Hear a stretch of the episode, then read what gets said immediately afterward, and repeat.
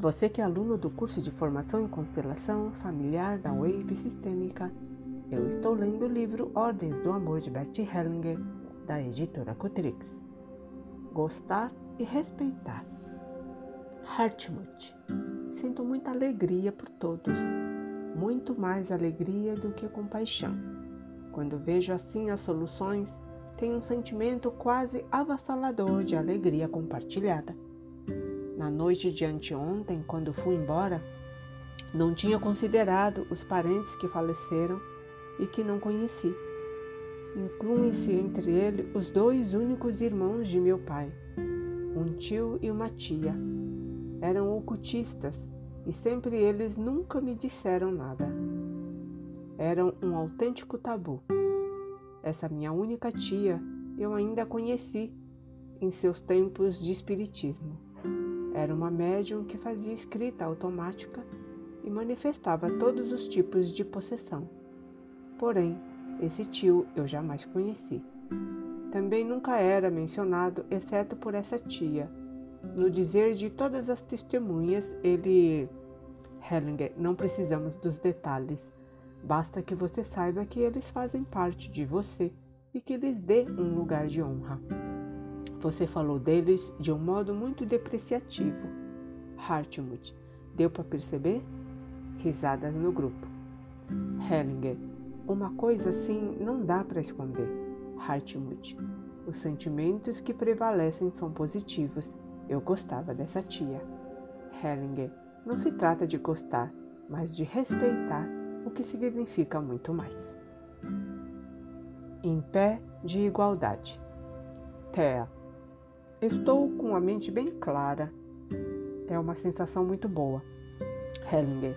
Quando a inocência se retira, aparece a clareza. Thea ri. Pode ser. Muita coisa me passou pela cabeça. Foi muito importante para mim a distinção entre aceitar algo e respeitá-lo.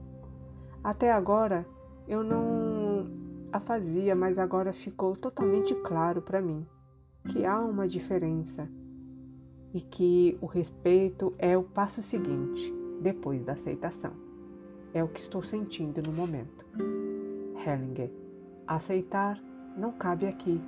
Quando você aceita uma coisa, você se comporta como se pudesse ao mesmo tempo rejeitar a maneira como ela é. Thea, eu já estava contente por ter chegado tão longe. Hellinger, isso não basta. Absolutamente não basta. Também percebi isso. Hellinger. O essencial é assentir, sem lamentar e sem outros pensamentos. Respeitar uma coisa significa dizer sim a ela, como ela é. Respeitar uma pessoa significa digo sim a ela, como ela é. Digo sim a seu destino, como ele é. E digo sim a seus envolvimentos, como eles são. Essa atitude é muito humilde e mantém o distanciamento. Contudo, é justamente no distanciamento que existe dedicação e uma força que atua ocultamente. Somente a pessoa que está em sintonia com o destino pode perceber dele, pode receber dele às vezes a força para revertê-lo. Thea, sim, creio que este creio ser este um ponto importante. Misturo tão facilmente o meu próprio destino com os dos outros. Hellinger, sua autorrecriminação não a ajuda em nada. Quem se deprecia com uma interpretação ou um comentário assim apenas se prejudica. Não conheço casos em que tenha resultado disso algo de bom. O que você está dizendo é o seguinte: aceite-me, por favor, porque sou tão pequena. Essa atitude aborrece o outro, porque você o coloca numa posição superior e lhe e tira a liberdade de ficar em pé de igualdade com você.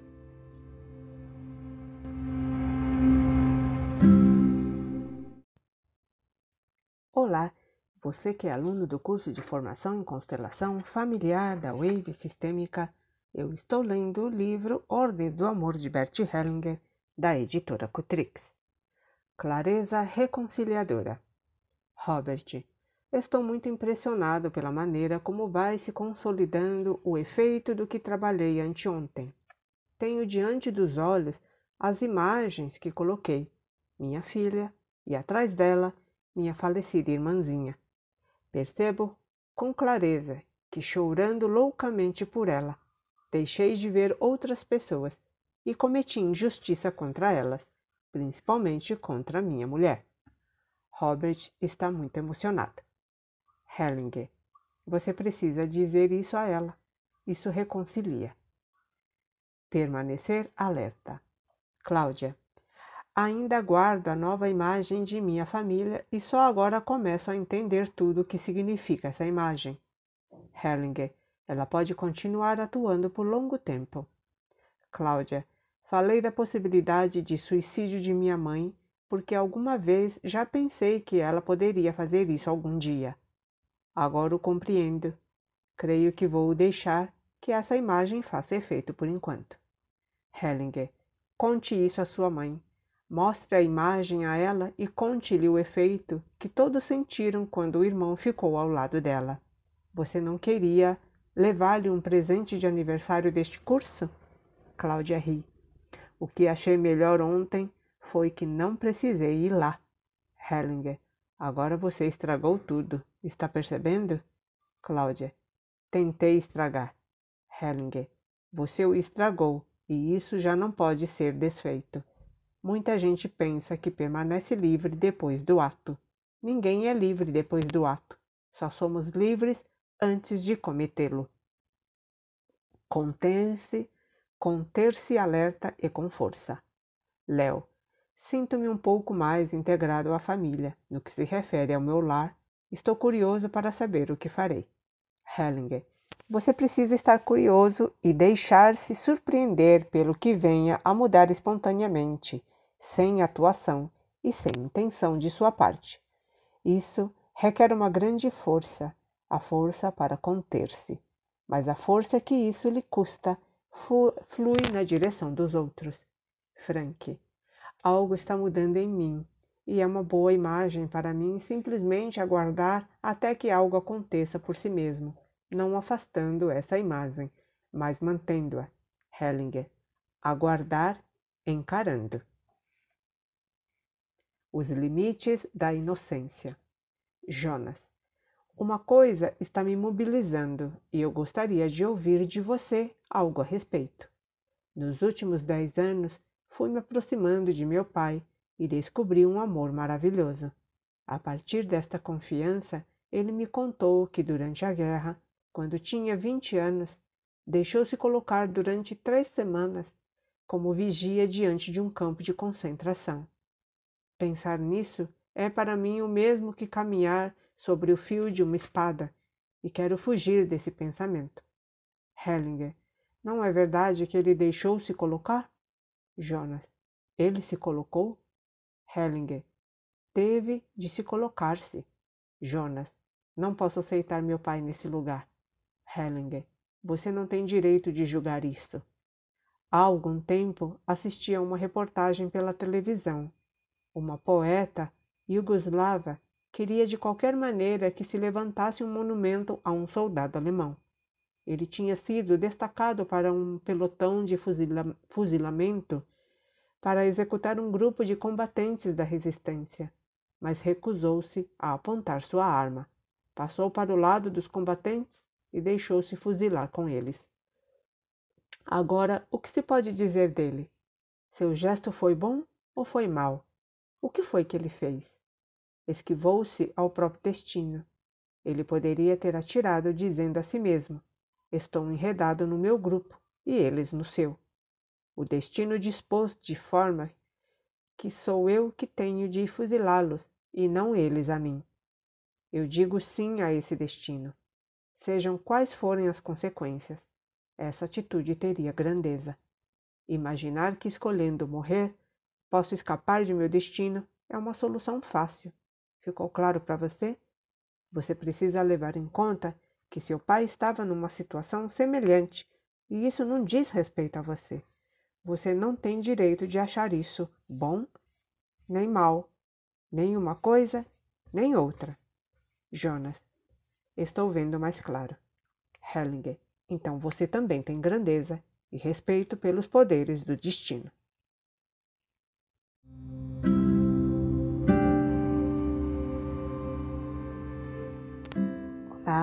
Você que é aluno do curso de formação em constelação familiar da Wave Sistêmica, eu estou lendo o livro Ordens do Amor de Bert Hellinger, da editora Cotrix. Permanecer no presente alivia. Ula. Sinto um movimento constante entre a cabeça e as mãos. Quando estou totalmente presente, minhas mãos ficam quentes e cheias de energia. Quando penso como fui idiota por não ter vindo de manhã, fico com dor de cabeça. Hellinger, você precisa dizer: fui idiota e agora aguento as consequências. Então ficará bem de novo. Ula ri. Estar atento à realização interna.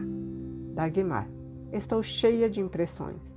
O mais importante para mim, no momento, é o que está se realizando no meu íntimo.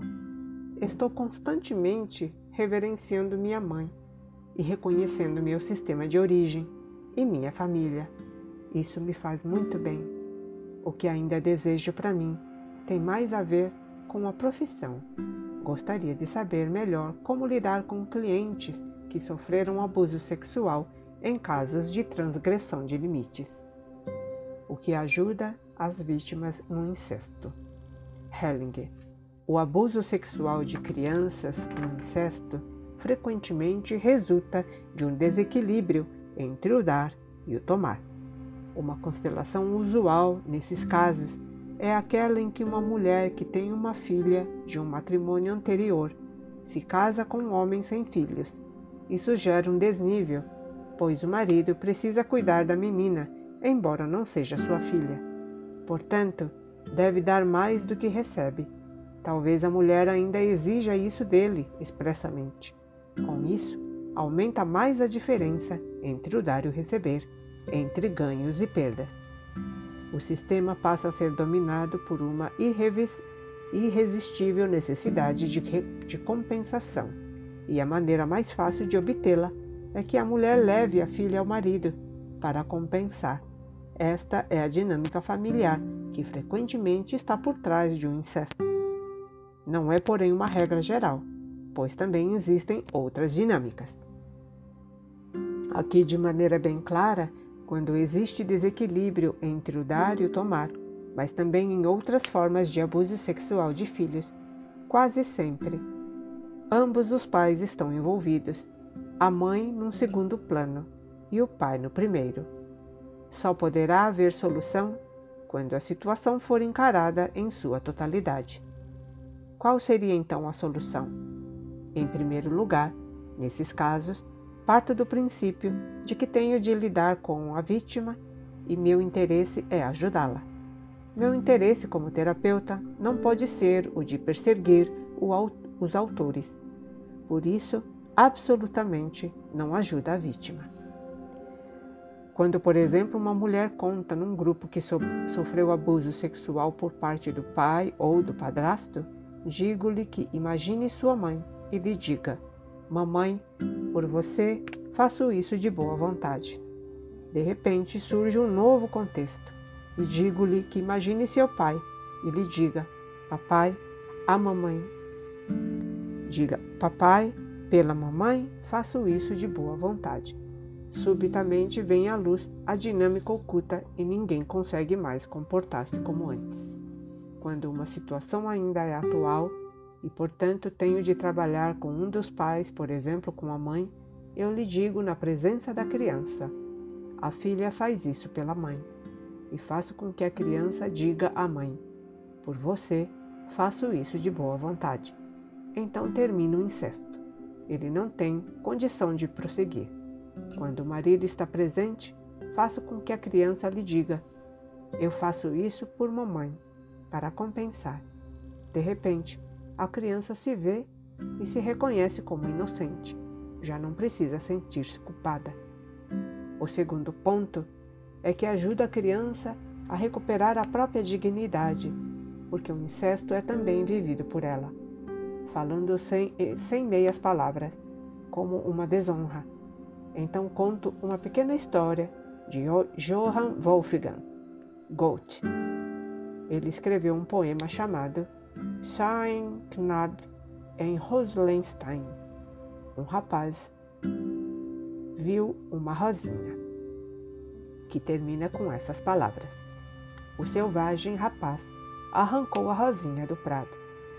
Ela se defendeu e o espetou, mas de nada lhe adiantou chorar, pois teve de sofrer.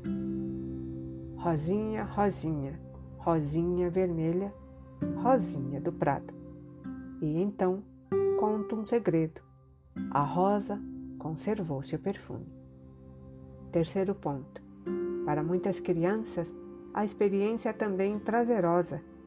Entretanto, elas não podem confiar em sua percepção de que é ou foi prazeroso, porque é dito à sua consciência, principalmente pela mãe, que isso é mal. Então, elas ficam desorientadas. A criança pode poder dizer que a experiência foi prazerosa, se foi o caso. Ao mesmo tempo, precisa certificar-se de que é sempre inocente, mesmo que a experiência tenha sido prazerosa. Uma criança procede infantilmente quando é curiosa e deseja fazer essa experiência. Não obstante, permanece inocente. Quando o prazer é condenado nesse contexto, o sexo aparece sob uma luz estranha, como se fosse algo terrível. Nesse contexto, o incesto apenas antecipa uma experiência necessária, falando com uma certa frivolidade, algo que faz parte do desenvolvimento humano. Acontece prematuramente à criança. Quando lhe digo isso, ela se sente aliviada. Em quarto lugar, existe a ideia de que a criança ficará inibida em seu desenvolvimento posterior. Isso é verdade. A criança é inibida em seu desenvolvimento porque, através da experiência sexual, seria excessivo falar, neste caso, de consumação sexual, nasce um vínculo entre a menina e o autor do abuso. A criança não poderá ter mais tarde nenhum novo parceiro se não reconhecer e honrar o seu primeiro vínculo. Isso se torna difícil para a criança quando essa experiência é condenada e seu autor é perseguido.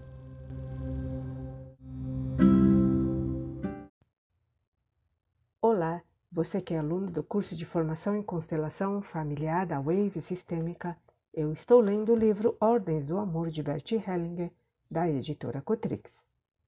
Continuação do texto O que ajuda as vítimas de incesto.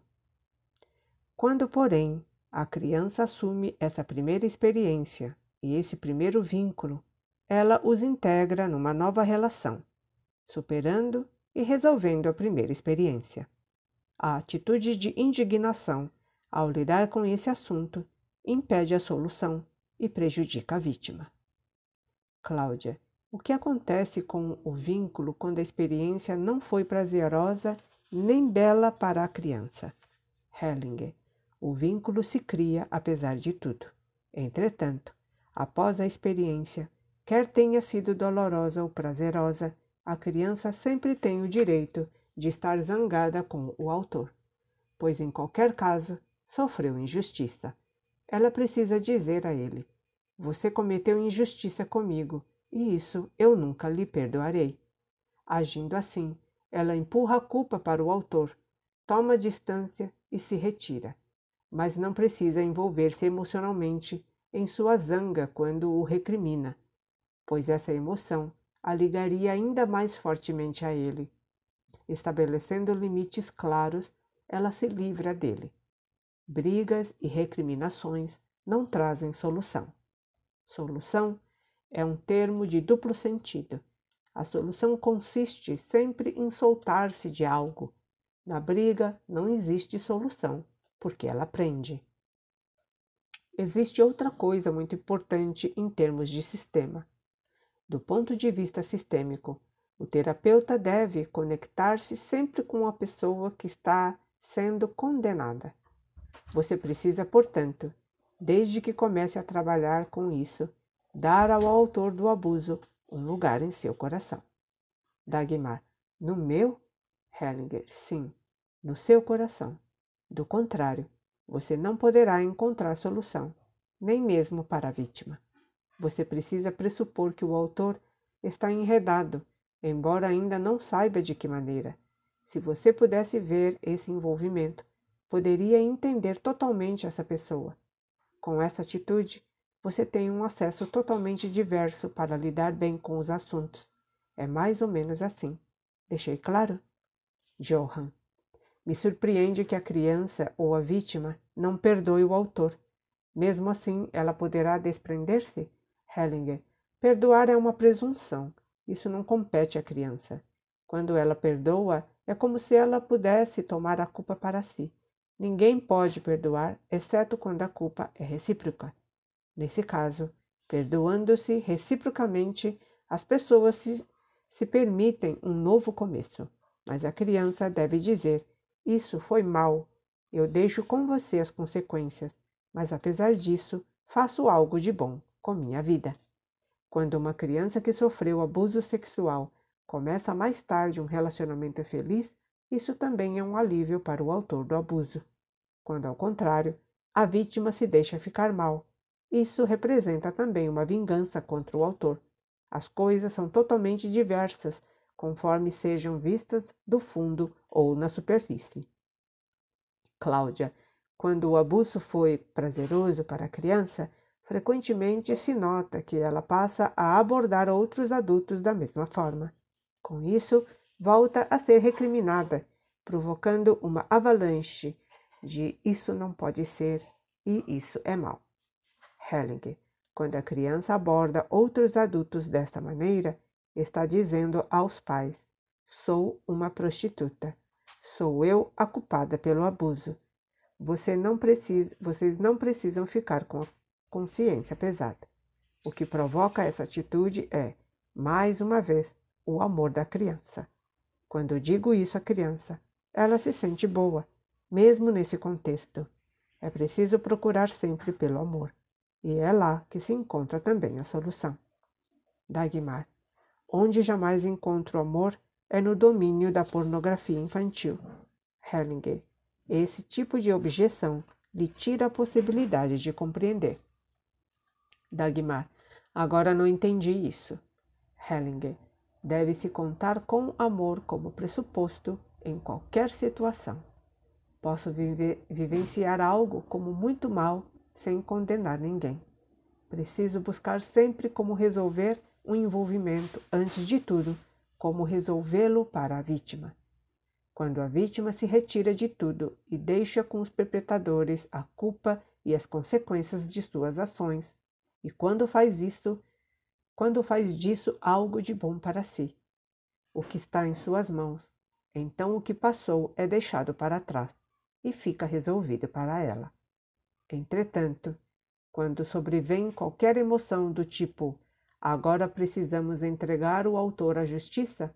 Fecha-se para a vítima o caminho da solução. Um terapeuta que se permite tal emoção prejudica muito o cliente. Menciono um exemplo. Certa vez, num grupo para psiquiatras, uma psiquiatra contou, cheia de indignação, que uma de suas clientes foi violentada pelo próprio pai. Então eu lhe disse que configurasse o sistema familiar da cliente colocando-se como terapeuta no lugar que julgasse correto para si mesma. Ela imediatamente colocou-se ao lado da cliente. Todos os integrantes do sistema ficaram zangados com ela e nenhum deles confiou nela. Então, coloquei-a ao lado do pai. Todos no sistema ficaram tranquilos e tiveram confiança nela. E a cliente ficou muito aliviada.